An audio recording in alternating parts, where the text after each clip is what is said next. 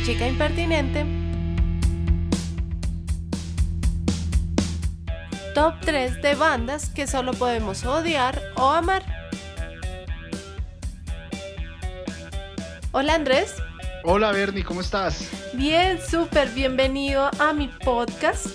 Y bueno, en este podcast vamos a tener un tema súper, súper interesante porque se trata del top 3 de las bandas que solamente podemos amar u odiar. Sí, claro que sí. Gracias.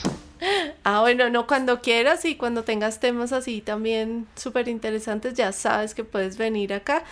Y bueno, yo quiero contarles que eh, Andrés, a pesar de su edad, le gusta la música vieja. Entonces yo me imagino que acá veremos algo de eso, ¿cierto? Sí, obvio, obvio, claro que sí, pero yo no la llamaría vieja, lo denominaría más como clásica. clásica como el clasicismo.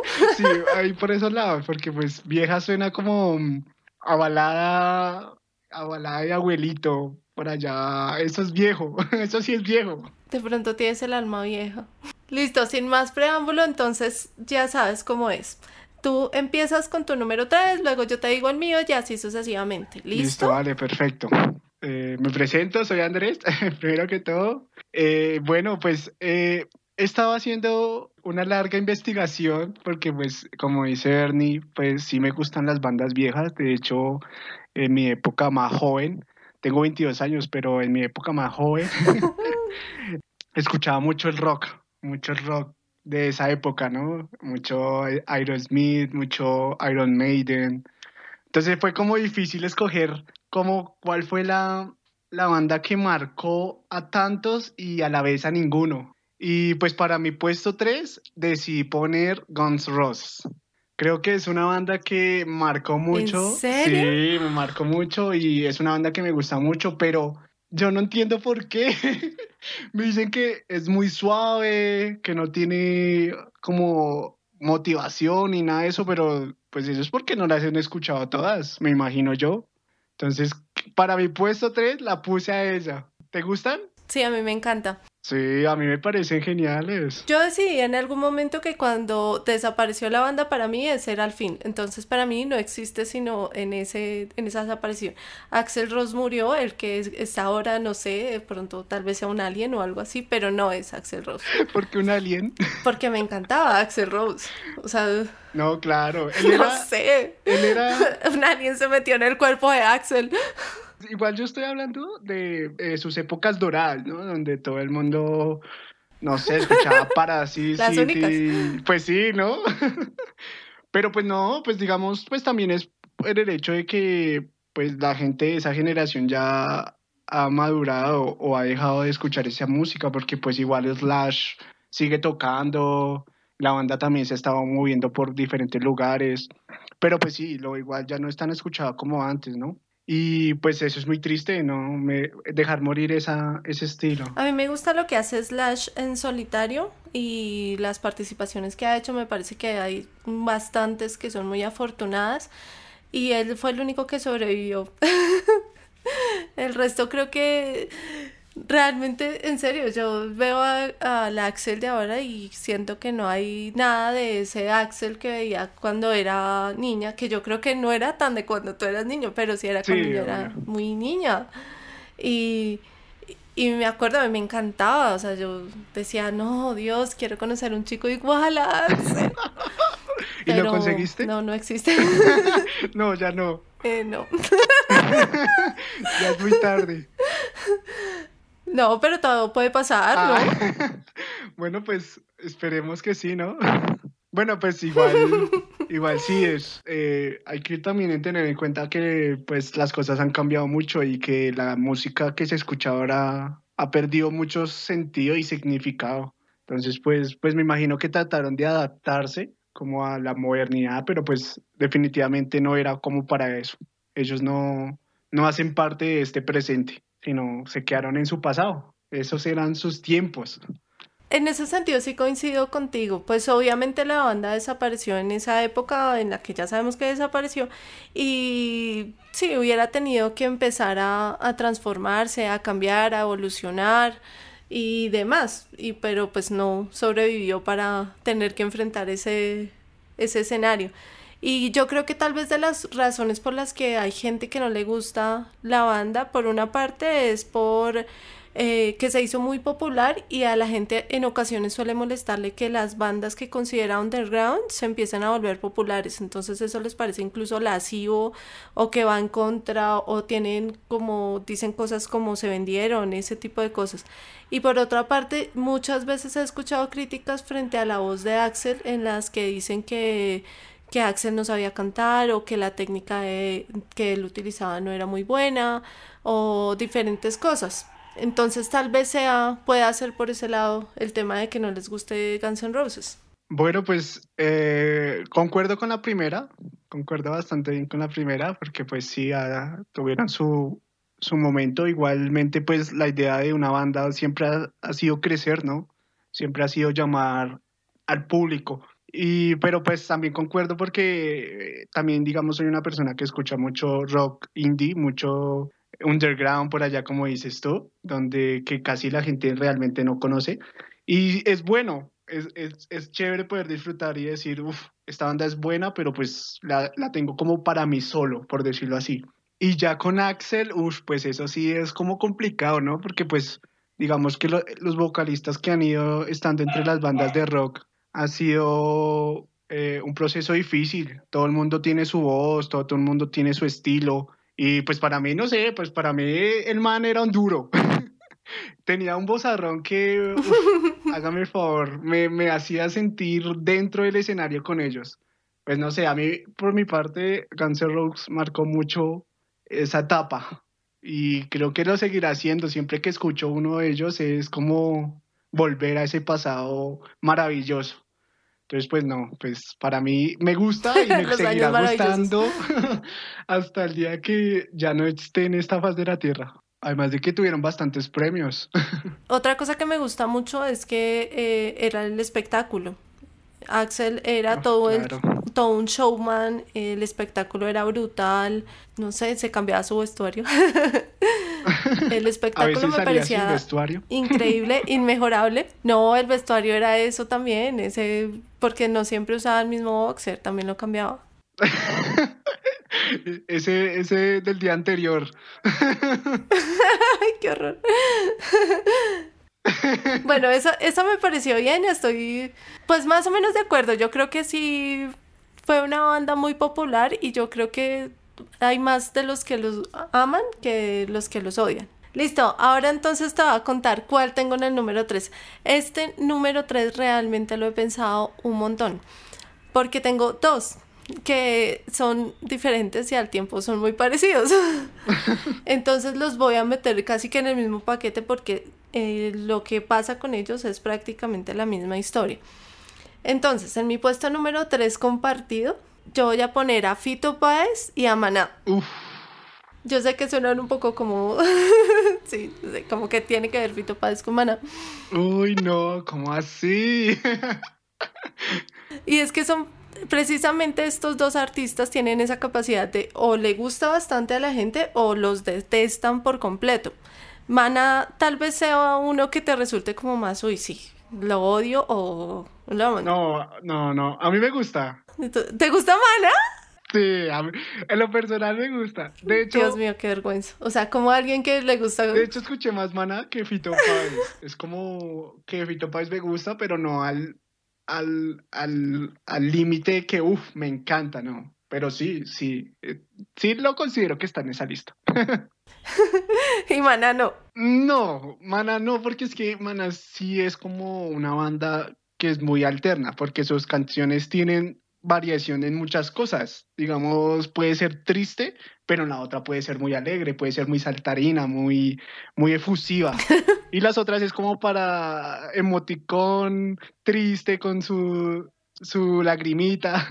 Entonces yo digo que es una banda que se puede disfrutar por canciones y no por, por gusto totalmente o por disgusto totalmente. Creo yo, no sé.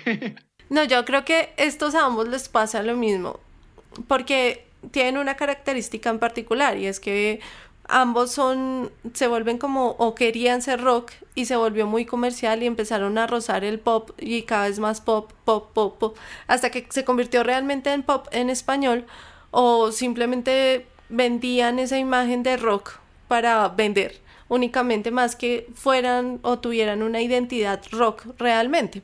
Y siento especialmente en Maná que ese, o sea, las letras, la composición, todo es supremamente comercial, está muy dirigido a la venta. Y lo mismo me parece que ocurre con Fito Páez, está muy dirigido a la venta. Ambos son como ese ideal de lo correcto, de querían ser como eh, ese icono de lo latino, de la música que se hace en Latinoamérica, con las personas buenas, correctas.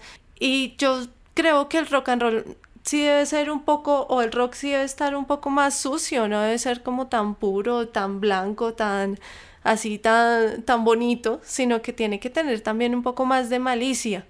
Entonces creo que a ellos les hace falta precisamente como esa malicia, sino que se quedan en ese lado rosa que es, yo lo vería más relacionado al pop que al rock. Y todas las canciones son así, o sea, piensa en cualquier canción de Fito Páez, son súper... son todas, no sé, las letras también son todas X.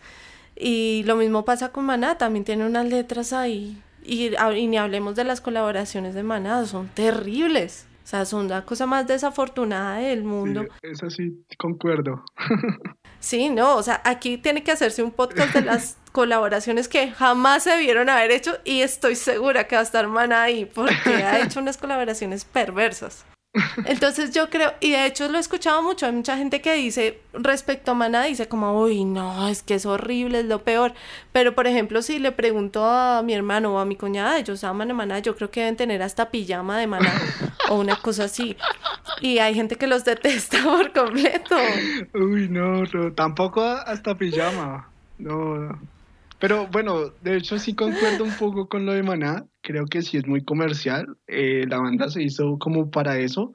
Digamos que no debería meter este ejemplo ahí, pero también es como muy típico eh, ese rock que combina como con Mago de Oz, que también es como yendo a lo comercial. Y, pero con Fito Páez sí no concuerdo. es que sí, tiene como un parecido. Pero mira que yo tuve también a Mago de Oz por ahí. Tienen bastante parecido como la musicalidad. Claro, porque pues el rock en español que busca su identidad y termina siempre no sé por qué en estos lugares comunes, o sea, y sobre todo ese rock de, de esa época como de los eso que será como 90, 2000, inicios de 2000, todo ese rock buscaba una identidad, pero la búsqueda de esa identidad era hacer todo el rock en español igualito. Sí. Y pues afortunadamente ya no somos así. Eso es lo que creemos. no, yo creo que sí. Pues, no sé. Y Fito Páez me parece chistoso que la gente dice como te gusta Fito Páez o Charlie García, como si fueran como Dios y el diablo o algo así. No, yo prefiero Charlie García, aunque realmente si escucha la música pues sí es tan lejos en cierto punto, pero pues también está sí, claro, claro que sí. Pues la verdad yo no concuerdo con el de Pito Páez, ¿sabes? Pito Páez me parece que tiene como su musicalidad, no sé, pues sí es como muy rosa, entiendo que es muy rosa, pero sí tiene como una marca más personal, es su marca que comercial, ya es como que ellos manejan eso por como por contar una historia o un momento pero no como para que llegue al público como tal, no. Siento que no es el caso de él, pero pues bueno, me imagino que igual muchas personas sí dirán como no, Fito Páez es puro comercio, eso solo lo compran la gente por allá rara, aunque no concuerdo, ¿no? bueno, pues... A mí me parece que además es muy sobreactuado, porque si tú lo ves, por ejemplo, cuando está tocando el piano, mejor dicho, parece que fuera a convulsionar es una cosa loca, cómo se mueve y todo. me parece que es muy actuado y ese sobreactuado también me parece que llega a ser un poco molesto porque precisamente es como, ay, sí, ya sabemos, o sea, no, no tienes que sobreactuarte para que te creamos que tienes un sentimiento real. Y ahí es donde entra como a verse ya muy comercial. Entiendo. Sí, eh, de hecho, una, alguna vez tomé eh, como tres clases, me imagino, de, sí, creo que fue como tres clases de canto y sí me decían eso, me decían como, como no, es que los cantantes sobreactúan la voz y no es necesario y, y creo que sí, tiene, tiene mucha razón, muchos de los cantantes es como, ah, ese sentimiento, como que le meten esa pasión y a la final no se ve bien, rompen el esquema del rock totalmente ahí. Sí, es que hay una parte donde sientes y otra donde estás es ya... Sí. O sea, ya estás como sobreactuado. Listo, y ahora cuéntanos cuál tienes en el 2. Mi número 2 eh, es una banda que la verdad la detesto. Nomás escuchar el nombre de la banda es como, uff, qué asco. Espero no ofender a nadie, ¿no? pero, pero sí, para mis gustos es tenaz esta banda. Y el puesto número 2 lo tiene Moderato. Moderato es una banda que no mames, es horrible, no puedes más. Es una cosa que yo digo, no, esto no debería clasificarse como rock. Esto es por allá algo totalmente diferente al rock. Además de que muchas No, ya hablando de los sobreactuados, ¿no? No, ni, ni hablar de, de, la actuación que hace ellos, o sea, se agarra, ya es como pasarse a otro nivel y que su música es una basura, ¿no? Es una basura, todo es muy plagiado, es muy plagiado de otras bandas y el ritmo es como que no, no encuentran como un ritmo musical, no, como que no tienen un propio estilo, sino como que quieren cogerlo de lo mejor de las otras bandas y unirlo, y eso queda un sancochero horrible. La verdad, Moderato, no, es de las peores bandas que pueden existir en el mundo. eso no debería pronunciarse por ahí nunca. No sé si te guste, no quiero ofender a nadie, pero para mí este nace esa banda, es horrible su musicalidad, su estilo, ese show que hacen es una cosa bárbara no sé cómo hay gente que la escucha, verdad, no entiendo ni siquiera, ni siquiera en sus letras. En sus letras no, no, no hay nada, no hay nada coherente. No, horrible, no, es que no tengo ni siquiera cómo, cómo expresar eso. no me gusta esa banda. No sé. Pero si ves si tienen una buena fanaticada que incluso se visten como ellos y tiene, o bueno, tuvo, porque ya Moderato no es lo que pudo ser en algún momento. Pero de Moderato realmente he escuchado muy poco, vi los videos, me pareció como curioso, por decirlo de alguna forma. Y yo me enteré que esta banda existía. No sé si tú recuerdas una telenovela que salió en MTV que se llamaba Popland. Mm, no. ¿Sí la viste o ni idea? Creo que no.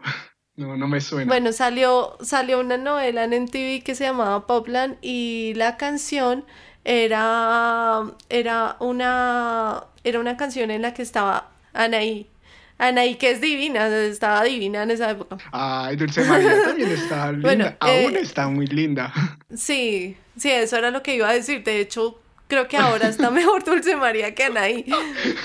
Pero estaban ahí, estaban estos chicos de Miranda que Miranda también fue una época no los quise y luego los amé, pero estaba Miranda y estaba también de Moderato. Entonces, a raíz de la novela vi el video, la canción a mí me gusta, me parece divertida la canción de, de Popland. Entonces vi el video, los vi a los tres y yo dije como, mierda, este man tan súper, hiper sobreactuado, súper maquillado. Y yo dije, y yo dije, ¿eso qué será? Entonces los busqué y ya empecé a ver como la música y yo, uy, no, no, esto no, esto no es para mí. Y creo que sí, le he escuchado muchas personas el comentario acerca de que la odian, o sea, pero es un odio en lo profundo de su corazón por la pinta, incluso yo creería que es más por la por el styling de ellos que por la misma música, porque el styling a ser tan marcado, pues empieza a generar también muchísimas más opiniones, que incluso la música, que eso me parece que es un riesgo bien complicado que toma esta banda, porque creo que el styling es más dice muchísimo más de lo que dice la música y creo que le roba muchísimo protagonismo a la música. Entonces, en el caso de ellos en particular me parece que es un completo desacierto. Sí, eso. En cambio, por ejemplo, si uno piensa en styling versus la banda, el mejor ejemplo definitivamente va a ser Kiss, que es todo lo contrario, o sea, Dios la pinta combina súper bien con la música y todo está súper bien engranado. En cambio, ellos son como la versión triste. Kiss la tenía clara. Aquí sabía hacia dónde iba, aquí sabía qué es lo que quería lograr. Pero pues esta banda es como que como que quieren probar muchas cosas y sienten que no, como que no funciona con ninguna, entonces siempre están probando y probando y a la final no sé cómo tendrán esa fanática, o sea, no entiendo a las personas que les gusta ese tipo de música, o sea, me aguanto más Panda, prefiero Panda mil veces a escuchar Moderato. En serio, de verdad. yo también prefiero a Panda. Sí, no, yo prefiero a Panda. De verdad, es que no, no le veo sentido como, como a ese show, ¿no? Porque pues igual ya el rock no se trata de eso, el rock, el rock era como para sus cosas satánicas y tales, pero pues igual todo ha sido una evolución. Pero ellos como que no, no, ellos definitivamente ni, ni en ningún lado están porque no, no, no, no ese rock no va para ningún lado. Así que no escuchen Moderato, muchachos. Malísimo. no, a mí, a mí me parece que el styling sí siempre ha estado presente en el rock. la esa parte visual siempre ha hecho parte en general del producto. Ellos sé que tienen un concepto desarrollado frente a eso, o sea, un concepto teórico frente a cómo se presentan, cómo se ven, incluso frente al espectáculo. Pero precisamente me parece que le gastaron tanta onda a esta parte estética que desafortunadamente en algún momento de la historia pasó a ser muchísimo más pesada dentro del proyecto que la música. Y creo que eso sí es a donde jamás debería llegar la música, porque eso es, es una parte, es un complemento, pero no es el centro, no puede ser el centro. Sí, igual, igual pues la primera impresión es lo que cuenta, ¿no? Todo entra primero como por los ojos. Listo. Me parece que sí, está bien, estoy de acuerdo, estoy de acuerdo. Y ahora te voy a decir en el número 2, y yo no sé tú qué vas a opinar de esto. Tengo mucha curiosidad frente a qué vas a poder decir. No sé si tú seas de los que los ama, porque yo soy de los que los odia. vamos a ver, vamos a ver. En el número 2, yo tengo una banda que definitivamente uno solo puede amar o odiar. La banda es Dream Theater. No me suena. es que esta banda no es, esta banda sí es una banda realmente underground y lo que pasa es que esto es rock progresivo. Entonces, el rock progresivo lo que busca es como ser el jazz del rock, más o menos. Esa es una explicación dummy para explicar el, rock progresivo. Muchas gracias. Entonces, sí, explicaciones de Bernie para dummies. Ok. La banda lo que hace es como este tipo de composiciones que vienen un poco en la dinámica del jazz, donde está como la, la, improvisación, donde lo más importante es como el virtuosismo, la capacidad técnica, el desarrollo, digamos, como de, que yo lo veo más como en una habilidad manual, entonces tienes que escucharla, cuando la escuches vas a entender un poco más.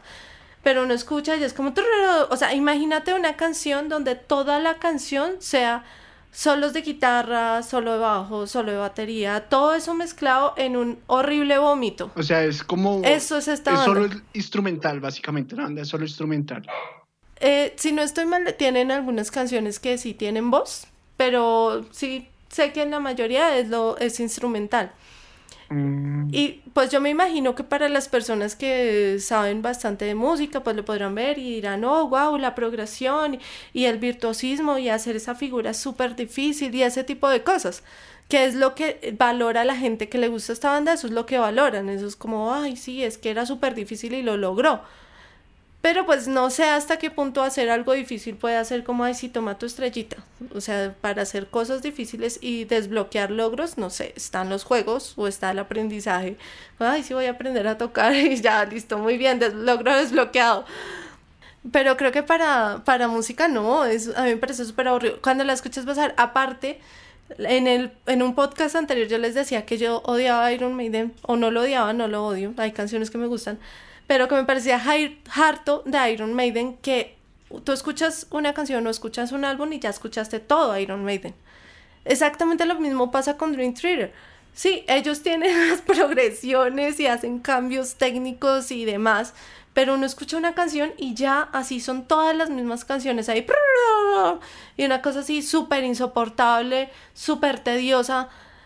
O sea, ellos trataron de ser el jazz del rock, pero no fracasaron. El jazz es lindo, es entretenido, es chévere y esto es supremamente aburrido. Tocaría mirar primero que toda la banda, porque no, realmente sí no la conozco me tocaría como escucharla, saber qué es lo que hablas con su musicalidad, porque digamos esa comparación con Iron Maiden, hágame el favor, señorita, me ofende, me ofende. No, no, y también debe ofender a Iron Maiden. claro. Porque... Eso debe ofender a todo el mundo, ofende a Iron Maiden, ofende a Dean ofende a todos, porque también, o sea, si vamos a precisamente como a lo, al tema de lo, del virtuosismo y de la capacidad, pues obviamente Iron Maiden no tiene nada que hacer al lado de Dream Theater porque pues la ejecución es muchísimo mejor y la composición pues eh, se esmeran en que sea una cosa súper compleja. Pero sabes que yo difiero de lo que tú dices en cuanto a que, o sea, la música siempre va a estar ligada a la moda porque es que es natural. Porque tú qué es lo que escuchas, pues lo que suena en el radio. Ya después tú dices, ah, bueno, si me gustó o no me gustó o lo que sea, pero de todas formas siempre va a estar ligado a la tendencia, siempre va a estar ligado a la moda. Y por ejemplo, ahora hablábamos, empezábamos hablando de Guns N' Roses. Esa fue la música de moda en la época en la que esa música salía, en la, en la época que se movía. Era la música de moda. O sea, sé que esto va a sonar rudo, pero ese era el reggaetón de esa época. Ahora sí, no, ya, definitivamente Dejemos hasta aquí. No, ya me ofendí. no, pues me refiero frente a lo que pasa en el mercado, pues, ¿no? Sí, pues, eh, por ese lado sí tienes razón, ¿no? Igual eh, la moda siempre ha existido y existirá hasta los fines. Pero pues sí, la idea es como también eh, no quedarse ahí, ¿no? Porque pues no siempre lo que te venden es bueno. Siempre va a haber algo mejor, pero que no es tan promocionado, por decirlo así. Entonces hay que investigar más, que mirar otros, otros puntos de vista también. Pues yo creo que en lo comercial también hay cosas buenas. O sea, tampoco hay que decir que todo lo comercial es malo, porque no, o sea, hay cosas buenas. Sí. Hay artistas buenos también que pueden salir de ahí. Por ejemplo, entre esos jamás va a estar Bad Bunny, pero sí hay otros. no, pero es que no, por eso digo que ahorita en la actualidad eh, la música se ha echado mucho a perder ya no escuchas como, como esas buenas letras de antes, que de verdad te hacían sentir algo, que te llevaban a algún lugar o que te hacían estar en algún un, espacio, en un momento o con alguna persona. Hoy en día la música habla como básicamente solo el sexo o, o de cómo llegar a una mujer y pues eh, no, la música no para, no debería estar como para transmitirse eso, sino para traer ese arte que de pronto eh, las otras cosas como la pintura o el diseño gráfico, eso no lo puede traer eh, con ese sentimiento, con esa misma emoción.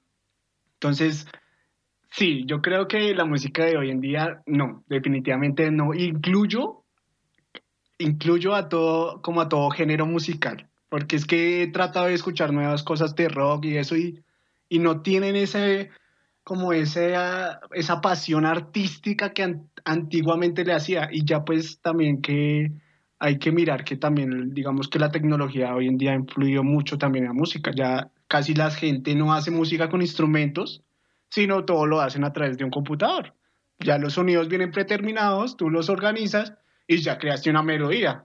Bueno, no, pero tampoco vienen predeterminados. Eso lo hace un DJ pero predeterminados para la, creación musical, pues tampoco hasta allá.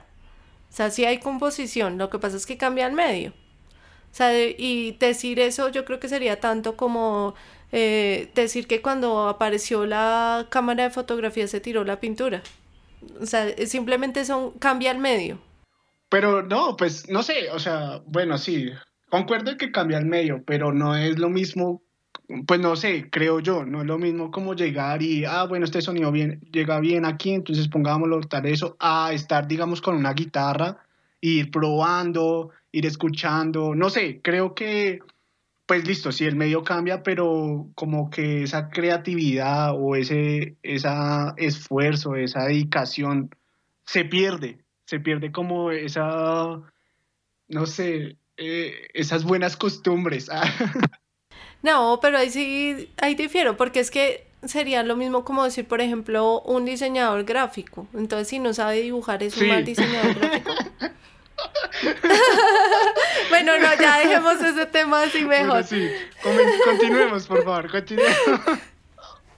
Listo, entonces ahora sí cuéntanos el número bueno, uno. Mi número uno. Eh, no sé qué tan escuchado sea en el mundo, pero pues creo que es una banda bastante conocida muchos la habrán escuchado en algún momento, pero la banda eh, a mí me gusta, o sea, digo que realmente a mí me gusta la banda, no sé por qué se ha, como ha degradado tanto con, con, los comentarios y eso, pero bueno, mi número uno es Nickel Black.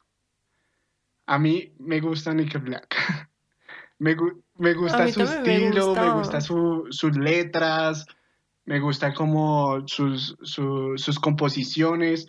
Y hay mucha gente que se queja mucho de esta banda porque dicen que, pues de exactamente lo que tú dices con Iron Maiden. Escuchas dos canciones y ya escuchaste todo el álbum.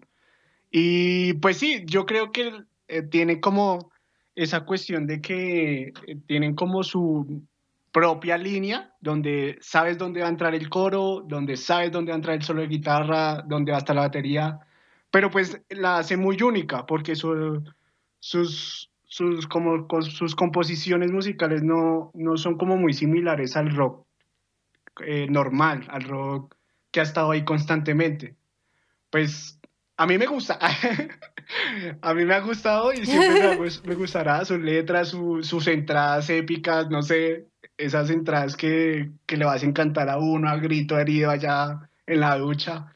Y pues es, triste que a veces pues eh, la gente como que no le ese, esa oportunidad, esa pequeña oportunidad, que ya digan, ah, no, es que todas son iguales, todas suenan iguales y pues no, realmente no es así, porque pues para esa gracia todo, todo el rock sonaría igual, todo el rock tiene la misma tiene la misma guitarra, todo el rock tiene la misma batería, todo el rock tiene el piano, todo así. Y pues no, creo que es también como cómo manejas esas herramientas para llegar a distintos puntos. No sé qué pienses. Yo, yo siento que cualquier persona lo podría escuchar. Pues bueno, sí, depende también como, como lo que has estado escuchando, eh, digamos que en un tiempo, porque pues pues igual no es, una, no es como que una persona esté en el reggaetón y diga, ah, me gustó Nickel Black, vamos a escucharlo. No, tampoco funciona así.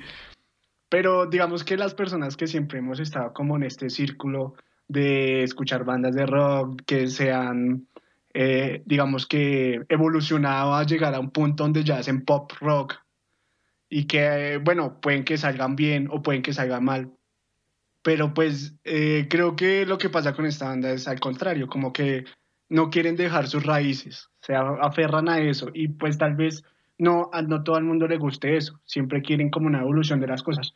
Pero pues a mí, por lo general, yo sí soy muy eh, como que me gusta que lo mantengan como es. Así está bien, no lo corrijan, está chévere. Entonces, pues sí, creo que de pronto por ese lado tal vez la, la banda falla un poquito, no ha, no ha como evolucionado en ciertas cosas y se han quedado mucho en el pasado por eso. Pero no sé, a mí me gusta así, me gusta así, me gusta como que siempre, siempre sé dónde va a estar el coro. Que digo, ah, güey, puchica, aquí me tocó cantar porque me tocó cantar. Esta es la parte que me gusta. Entonces, pues, seguiré firme, seguiré firme ante mi opinión. En un mundo lleno de inestabilidad, necesito la estabilidad de Nickelback. claro, eso, estoy deprimido, vamos allá a escucharla para emocionarme. claro, sí, obvio. Bueno, me parece bien, pero yo creo que es que no tiene tanto esa característica de que la ames o, lo, o la odies. Yo creo que, que es, está en un punto, o sea, es fácil de escuchar. Yo creo que no está tan, tan marcado eso. Pero bueno, digamos que sí. bueno, pues igual es difícil, ¿no? Igual es difícil siempre como en todas las bandas tener un sí y un no, porque pues hasta la peor banda puede tener una buena canción. Uy, no, yo no sé, yo no sé, no, no creo. Ahora ya te voy a contar cuál es la que tengo en el número uno. Uf, la sorpresa.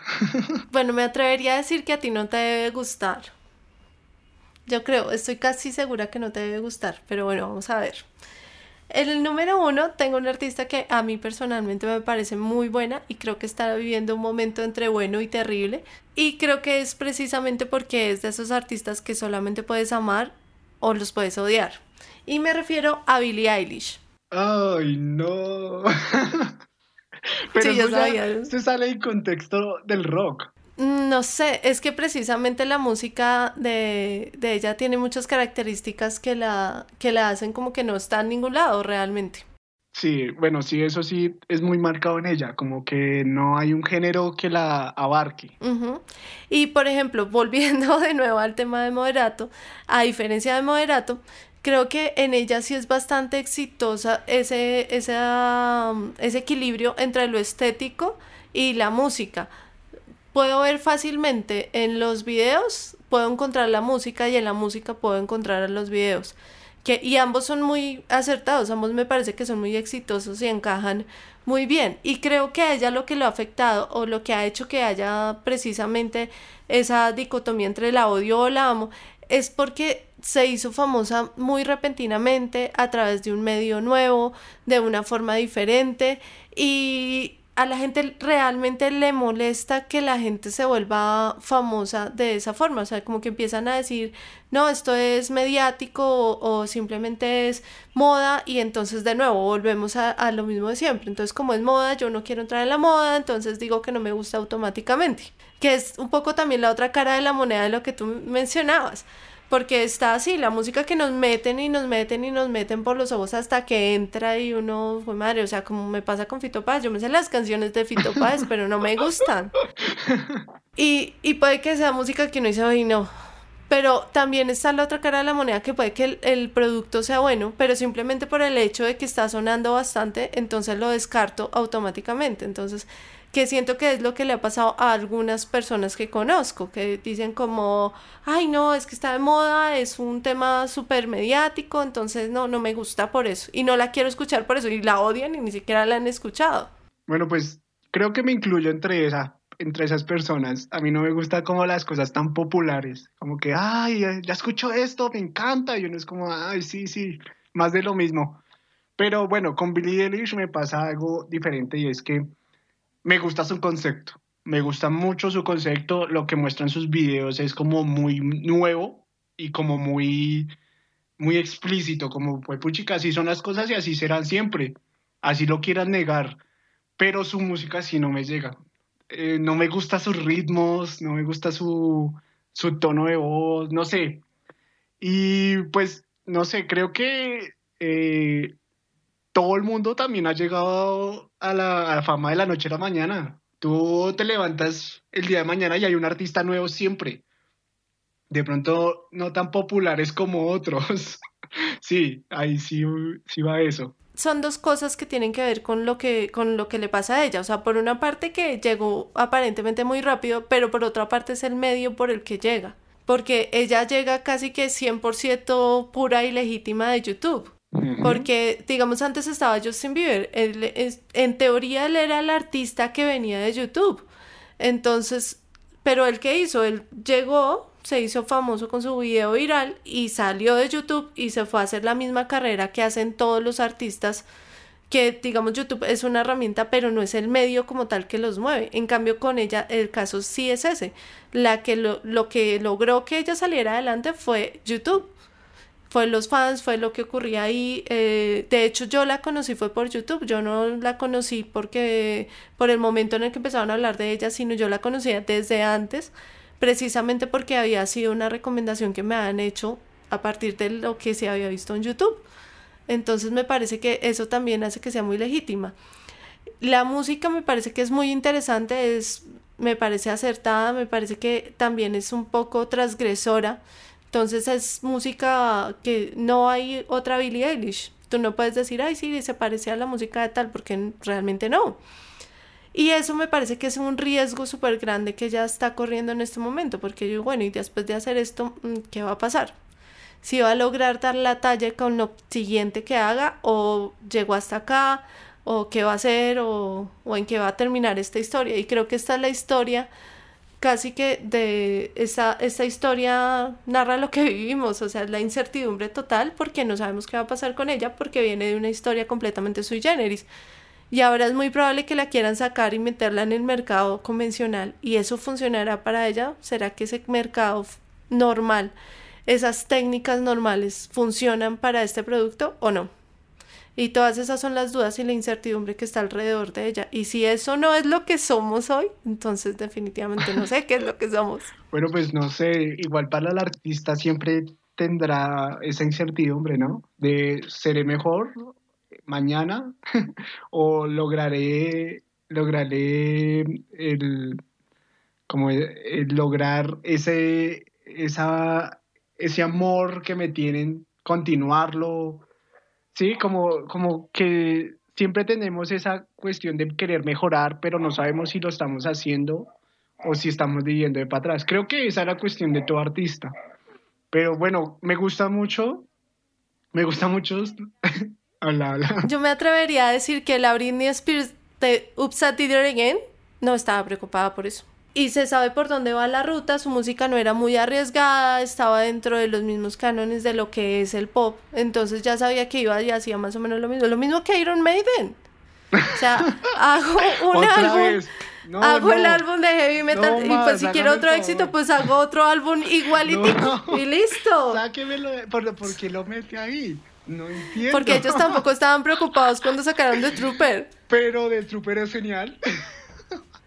Y no estaban preocupados porque sabían que sacaban otro álbum, otro álbum completamente igual y tal cual, el mismo éxito, el mismo pan caliente. el pan caliente se vende bien. Claramente ya saben, si llegaron hasta aquí, son mi persona favorita, los amo, los adoro y por favor sigan escuchándolo. Recuerden que el playlist de este podcast lo van a encontrar en mi Instagram. Allá me van a encontrar como Bernie Elizabeth. Soy Bernie por todos los lugares donde me busquen en la web. Entonces, ya saben, ahí está el playlist con todas las canciones de las que hablamos, las que amamos, las que odiamos y demás. Y si están de acuerdo conmigo, pues escríbanmelo también en cualquiera de mis redes sociales. Pueden escribirme y decirme si tienes toda la razón. Estoy completamente de acuerdo contigo y si no están de acuerdo, pues también. Y si terminan odiándome, pues también amo a los haters. No, pues gracias, gracias por invitarme. Nos estaremos viendo en un próximo podcast. Esperemos que sí, hablando de más musiquita. Gracias, Bernie, de verdad, muy rica la invitación. Listo, chévere haberte tenido acá y nos veremos, o más bien nos escucharemos nuevamente. Gracias a todos y chao.